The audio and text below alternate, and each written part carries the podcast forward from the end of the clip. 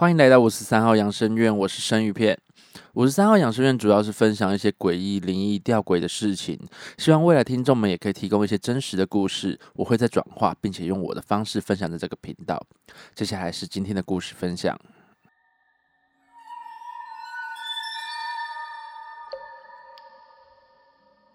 故事：废弃学校。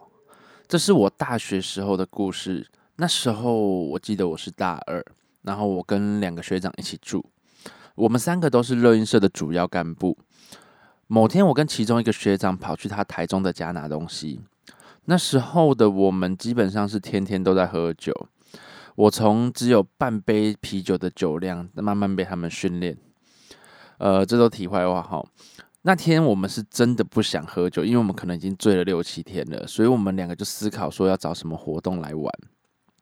因为那时候刚好是开学期间，有很多学弟妹进来，我们就想说，诶，彰化山上不是有一间废弃的学校吗？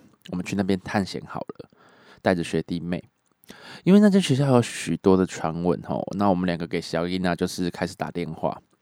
因为那个时期还没有智慧型的手机，所以我们都用亚太那边就是扣扣呃学弟妹他们，我们就开始一个一个联系，大约人数有十个人。我们俩也开始思考要怎么样让这个游戏变得更加刺激。最后，我们两个决定一个方案，就是我们只能带两只手电筒，十个十个人左右，但是我们只能带两只手电筒，剩下的人都是拿蜡烛。就这样，我们就约在八卦山下面集合。大约晚上十一点，我们集合完毕了。就这样一路往山上骑，慢慢的。越来越荒废的状况下，我们就到了废弃学校的大门口。它大门铁门是拉起来的，那我们依旧保持我们小屁孩的个性，我们就翻过去了。我们点上红色蜡烛，开始默默的往废弃学校内部前进。我们开始慢慢的在一楼探索，一楼看到许多废弃的残骸和碎玻璃。那我们就想说，应该是这个地方废弃了蛮久的，也会遭受到人的破坏吧。在墙壁上，我们也看过很多学长学姐他们留下的涂鸦，因为他就会写我们学校的名字之类，或是讲某个老师，其实都还蛮明显的。那我们一楼探索完毕后，我们就看到一个开启一半的铁门，是通往二楼的楼梯，但是那个高度，我们大概都用爬行的方式通过。那我们讨论之后呢，就决定都要上二楼去慢慢探索。随着时间的推移，蜡烛越烧越短，可能因为大家温的体温或是拿取的方式不同吧，有两三根蜡烛烧的特别的短。探索过程中也随时都会有一些踩碎玻璃的声音啊，跟木板的撞击声，我们都把它合理化，就想说是可能风吹，可能老鼠之类的，甚至我们认为说。有游民居住在这边，所以我们也格外的小心，身上都有带一些防身武器啦。这时候有一两个学弟妹脸色慢慢发白，然后一直跟我们讲说：“诶，学长，我们可以回去了吗？我们我有点不想再继续探险了。”我们刚刚当然就是继续安慰他们啊。那我看看时间已经十二点半了，这个时候二楼也差不多探索完毕了，我们就在开始讨论说要不要再往三楼前进。经过讨论后，我们上楼了。我们也开始更白目的行为。我们决定在三楼选两间教室，一间教室是玩点名游戏，然后另外一间教室就挑选四个人玩四角游戏。应该说，我们都是猜拳，输的四个人要玩四角游戏。那我们就开始点，先开始点名游戏。哈，我们开始点名游戏的时候呢，慢慢的风越来越大。我们也想说，应该是在三楼吧，风比较大，我们就没有多想。但是点名游戏并没有发生什么事情，只是风大了点，所以我们就换了另外一间教室开始四角游戏。呃，这边要声明一下，不是那个四角兽的视角哈，是四个角落的游戏。四角游戏是怎么样的游戏呢？是在晚上的时候，我们找到一个方方正正的空白房间，将所有灯光灭掉之后。在房间的四个角，每个角站一个人，然后面向墙角，绝对不要往后看。游戏开始的时候，其中一个角落的人就要开始往另外一个角落走去。走到的时候，轻轻拍一下前面那个人的肩膀，并且留在那个角落。接着被拍的人就要按照同样的方式往另外一个角落走去。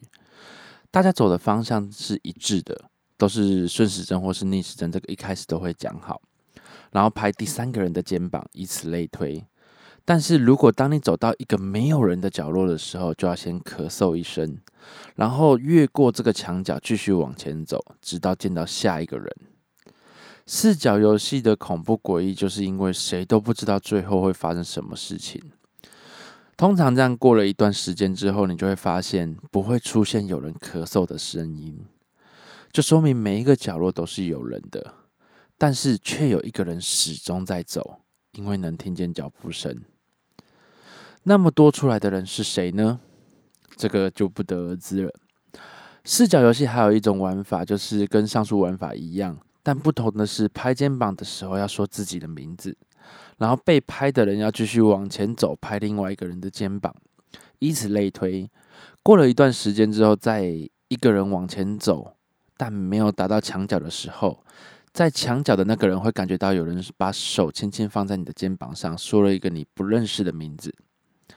这个游戏可以玩出第五个人的时候呢，如果你害怕的时候，四个人闭着眼睛同时说“游戏结束”，你们就可以睁开眼睛了。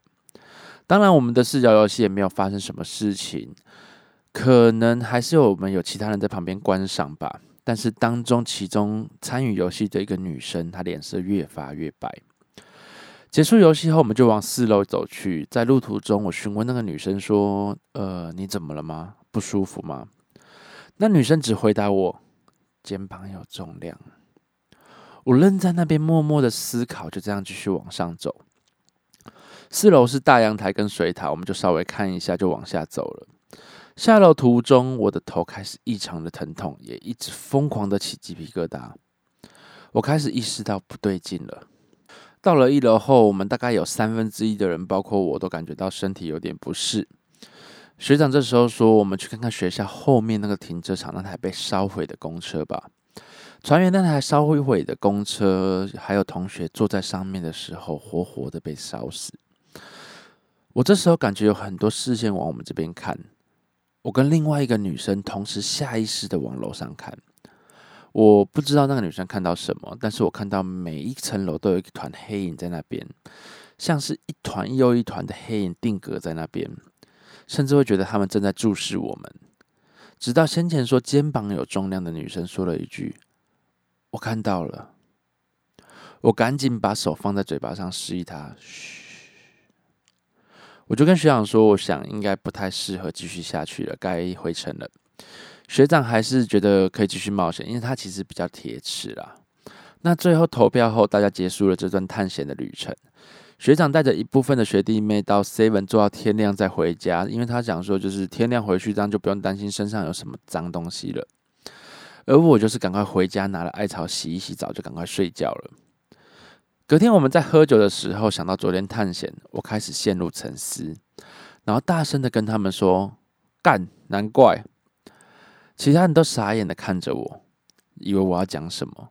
我带着醉意说：“干，我拿错蜡烛了。”原来我在思考，为什么我会买红蜡烛，我应该要买白蜡烛啊。听到这边，我想要许多听众觉得我们这些小孩怎么那么白目铁齿。我不否认那时候的我们是白木铁齿，我也不否认那时候我们真的就嘎戏，都不怕出事。但是那也是一个过程啦。我们基本上在大学时期应该把能玩的都玩完一轮了啦。可是就是因为那样，现在对鬼神都是保持着尊敬的态度。或许有人会说，我不这样玩，我也会尊敬啊。我只能说，每个人成长的过程都不同。我是一个好奇心特别重的人。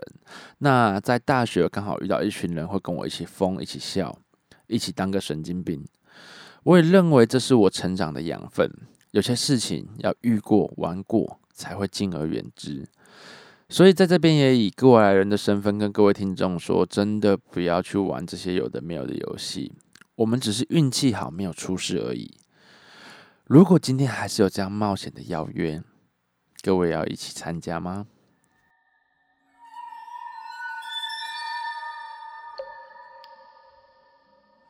故事《扫墓奇遇》，这是我小时候的故事哈。因为在我们家族内，我是长孙。那我在幼稚园的时候呢，只要是家里的祭祀行为，我都必须参与。因为我们家比较传统，所以遇到扫墓的时候呢，我都得全程参与。那时候灵骨塔还并没有普及化，那大部分都是以土葬为主。我印象中，每次都要坐车到一个山下，慢慢的走上去。我还小，其实那时候我根本不懂我在干嘛，所以就只是觉得很无聊，跟着大人慢慢的爬山前行。那时候跟我一同前行的还有另外一位小孩，他跟我年纪差不多，因为他是叔公的儿子，依照辈分，我要叫他叔叔。那时候还想说，怎么会有人名字叫叔叔，好怪哦。但是因为那时候年龄相仿啦，我们两个在大人忙着打扫坟墓的时候，我们都会四处玩耍。因为我们不懂事，所以常常被大人骂。某次我爸跟我叔公看到我们两个攀爬在一个大土堆，很欢乐的这样玩着鬼抓人，就是爬上爬下、追来追去，都围绕着那个土堆。我想说到这边，蛮多人都知道我们爬的土堆是什么了哈。没错，它就是一个刚下葬的坟墓。那时候我以为有水泥那种才是坟墓，没想到还有这么传统的。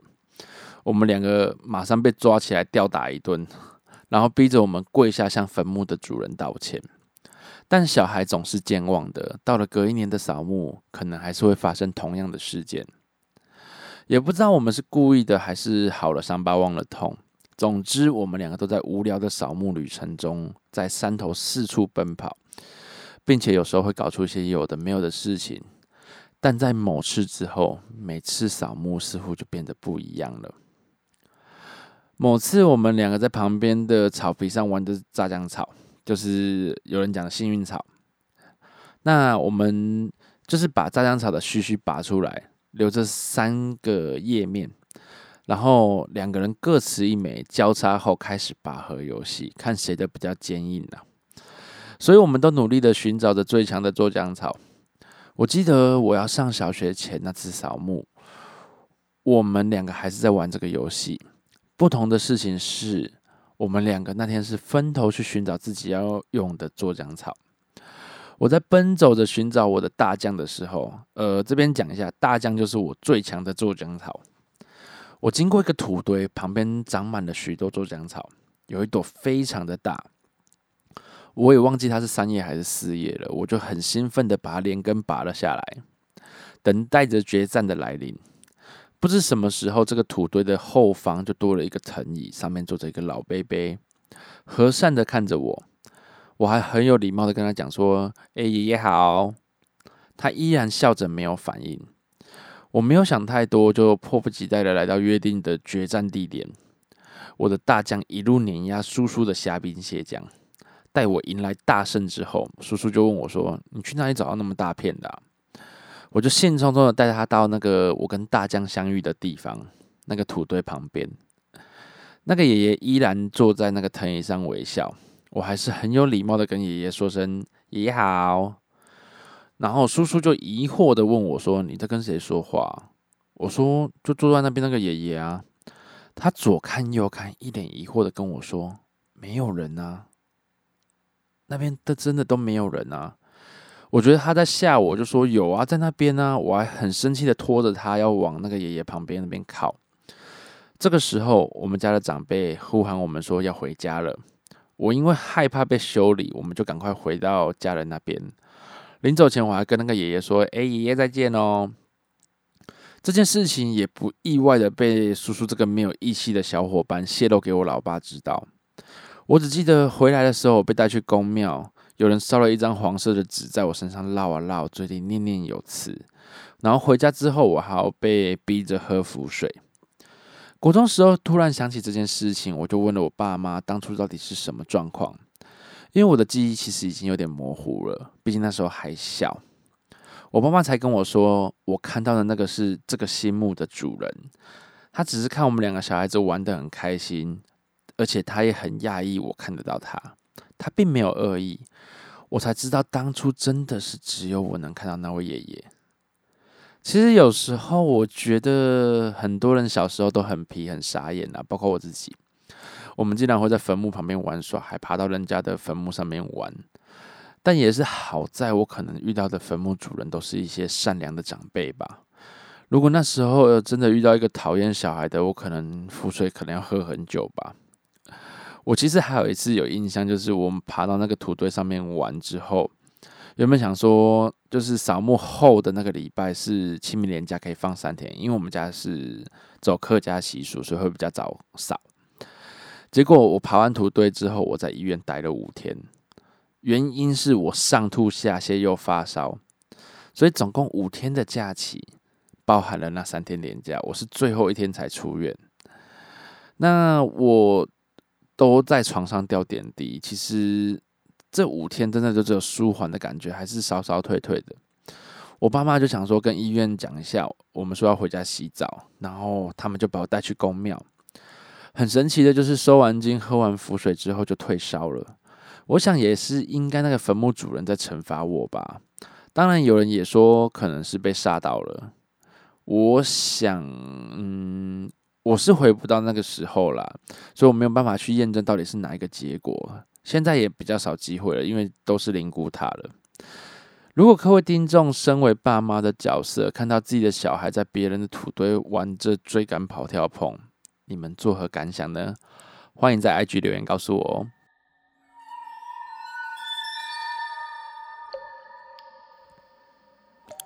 故事：租屋鬼话。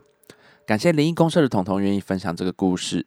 其实彤彤他在 YouTube 频道“仙姑庙”皮贤的贤姑姑的姑庙宇的庙，在那边他有分享非常多的故事。有机会有兴趣的听众可以去那边听听看哦。在这边我会用第一人称的方式叙述此故事。这是我跟我朋友的故事，在这边称呼我的朋友叫做甜甜。某天呢，遇到甜甜，想说一阵子没有见面了。甜甜说：“要不要来我住的地方坐坐聊聊天？”但下一秒，他好像又有点有口难言的感觉。我问说：“怎么了吗？”他说：“自从他搬到现在住的套房，总感觉非常的奇怪，但是说不上来那种感觉。”他犹豫的问我说：“你还要来吗？”我想说：“反正是很久没有见面，吃个饭聊个天，应该 OK 啦。”房子是一间老式的公寓，他住在三楼，从一楼走楼梯上去。环境脏乱不堪，像是没有整理过。我有点受不了的说：“这个环境你 OK？你真的是很了不起。你这样房租到底多少钱呢？”他说：“一个月全包五千五，十六平。”我心想说：“以这个平数来讲，这个价格还蛮便宜的。”进了他家，环境还算干净。一进门，左边是厕所，右边是小厨房，到底可以看见小阳台。中间摆放的不外乎就是沙发、桌子、电视而已。格局整个就是开门阳，直接看到阳台那种状况，就是人家说的穿堂煞。整个格局就是蛮怪异的。他房间有一扇窗户，那窗户的正下方就是床，床的两侧一边是放衣橱，一边是放杂物。那床尾延伸出去就是放一个梳妆台，那种梳妆台就是有镜子的那一种，所以是可以照到床的。这样的格局，我觉得你会睡得安稳吗？那我也没想多多问，所以就继续的跟他聊天。然后来到晚餐时间，这是个时候，我们正在吃卤味、看电视、配绿茶。我突然问我朋友说：“你家里还有其他人吗？”他说：“没有啊，怎么了？”我说：“我就觉得你房间有人，还是你偷交男朋友没有讲？”甜甜突然脸色发白。我问他说：“你还好吗？你是吃坏东西，还是食物不新鲜，让你不舒服，脸色那么差？”他犹豫的说：“那你今天要不要留下来陪我？”我说：“好啊，反正我隔天没事又休息。”我们就继续吃东西配电视。就在看电视的过程中，我发现电视会有那种杂讯干扰的状况，我就想说重新再打开。超过两三次之后，我就跑去拔插头了。我一拔掉插头的时候，刚好看到电视荧幕上有一个女人，就是反射到电视上面，让我看到她。我和我朋友可能是线路问题吧。那天晚上我们洗澡的时候啊，他家厕所其实蛮高的，所以他要放一个小板凳，方便开厕所的气窗来流通。我在洗澡洗头的时候，突然听到有人敲窗户，我就问他说：“甜甜有事吗？”他回我说：“没有，我在客厅啊。”然后洗一洗，又第二次敲窗户，这次我一样问说：“有什么事情吗？”没声音，我想说你到底有什么事？诶，接下来洗一洗，又第三次敲窗户，我立马打开窗户问他有什么事情吗？结果我一开窗，傻眼，外面都是空的。他浴室窗户外面是停车场，并没有任何建筑物，离隔壁的房子大概有两三栋的距离很远。那现在是什么状况啊？所以我有点吓到了，我就用飞快的速度把澡洗好。洗澡后，他去帮我拿矿泉水，我想说帮他关一下瓦斯好了。突然手正在关瓦斯的瞬间，有个女人的声音在我耳边说：“你找我吗？” 妈，我整个吓到，刚洗好又一身冷汗。我最怕也最不喜欢有人在我耳边喊或是叫，因为我被吓过，真的蛮可怕的。这只是前菜而已。到了睡觉的时候，他说：“甜甜忽然跟我交代说，如果你有听到任何声音或是状况，你都不要理会。有人叫你，你也不要回答。”我想说，这到底是什么状况啊？我也只能回答说：“哦，好，我大概知道了。”正式进入睡眠阶段，睡觉的时候，窗户感觉窗户外总是有人，或是房间有人在走动，我也当做没事。但当我睡到一半的时候，突然有人拉了我脚一下。我一开始只想说，可能他在玩吧，我就说睡了啦，不要闹喽，我想睡觉了。过没几分钟之后，这次是更用力的扯了我脚一下，真的让我吓了一跳。我一坐起来看我朋友，他用棉被盖住全身，只露出他的眼睛，表现惊恐的表情。他赶快跟我讲说：“你不要往镜子那边看。”我其实当下已经被吓到愣住了，也没有多经思考，但是我同时也没有听他在说什么。我直觉想也没想，就我转头往化妆镜那边看，镜子内有一个被吊死的女人，一脸凶样。这时候我。已经动弹不得了，因为我已经吓到了。就看着那个女人从上吊的绳子缓缓的飘下来，扶着她的头，然后她一边笑，脸上的肉皮一层一层剥落下来。他一边飘，他滴下的血水，我们都能听到那个滴滴答答的声音。然后他跟我们说：“不要怕。”因为我在等你们，伴随着像恐怖片里面一样凄厉的笑声。我们俩不知道是睡着还是被吓晕了。我就跟他讲说，这间房子真的不能再住了。后面问房东才得知，这个房子之前的住户是一对情侣。因为女生非常的没有安全感，男生长得不错，而且他是就是有点像中央空调那种状况，女生就觉得自己不被在乎。因为男生每天回家都有固定喝饮料的习惯，女生失去理智的状况下就去买那种微量的毒药，每天固定投药放在饮料里面让男生使用。几个月后，女生确定了男生在外面有第三者，她就想说：“我得不到，别人也别想得到。”她就选择在化妆台前面上吊。在她走之前，她在男她男朋友的饮料里面放下最重剂量的毒药。男生回到家，其实下意识就是先做这件事情，所以他也不疑有他，然后就把饮料喝了。他只是觉得饮料味道有点怪怪的而已，他也没有想太多，就开始找他女朋友。最后他走到房间的时候，看到上吊的女友，他惊恐的赶快打电话报警。最后警方到这间房子的时候，画面是男生躺在客厅，女生上吊在卧室。其实我在。来他家之前，我就有点觉得怪怪的，因为我在路口的时候，我就问他说：“人家是几楼啊？哪一间？”他问我说：“为什么你会这样问？”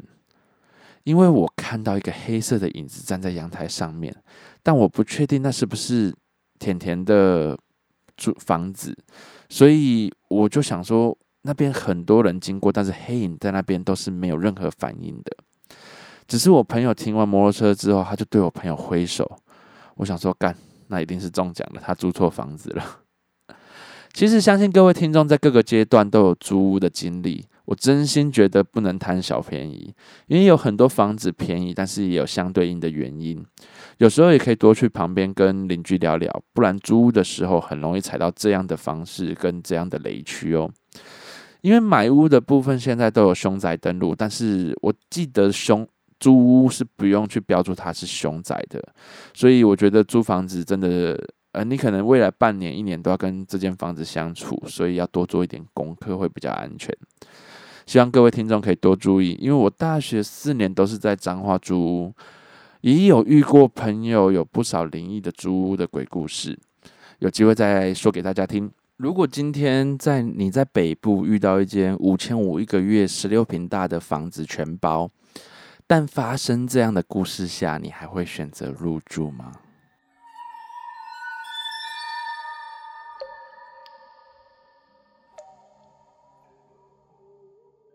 今天的故事就讲到这边。最近疫情真的变得蛮严重的哈。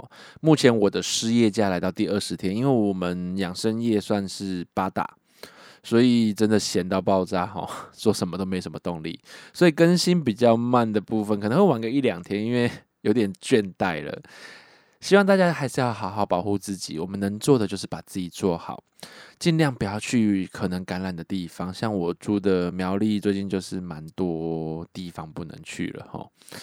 这阵子看着疫情的确诊跟校正回归，大家都希望这个波动可以越来越下降，也希望这个状况可以尽快的解决。希望大家不要乱跑。有时候看到一些新闻，其实会让人家蛮生气的。蛮多都是针对人，而不是针对疫情。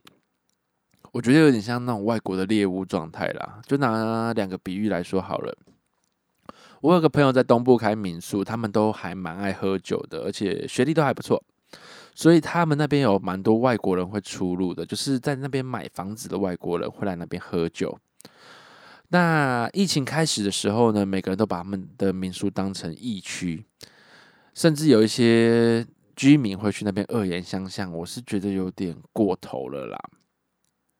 那还有另一则新闻，就是像说，蛮多护理人员就是有房东或是室友不愿意跟他们同住。我能理解说那是一个担心担心啦，可是护理人员不是也为了我们的疫情在努力吗？为什么要这样对他们呢？这个新闻真的让我有点蛮生气的。我希望大家都可以好好理智的去面对这次的疫情。希望可以尽快落幕。希望未来也会有更多的故事可以分享给大家。如果想要投稿的听众，欢迎你们私讯我的 IG 分享你们的故事，请在 IG 上面搜寻五十三号养生院，帮我按追踪。当然有各种建议也可以让我知道，我会再修正的。我是生鱼片，是个喜欢恐怖、灵异、诡异事件的按摩师。我们下次见。